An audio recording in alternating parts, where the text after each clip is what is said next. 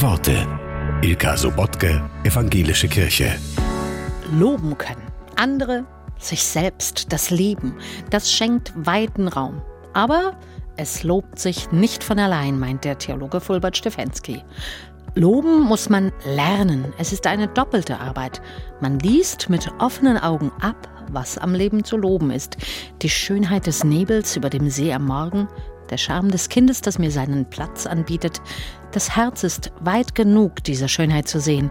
Das ist nicht selbstverständlich. Es kann auch eng, missmutig und unwillig sein.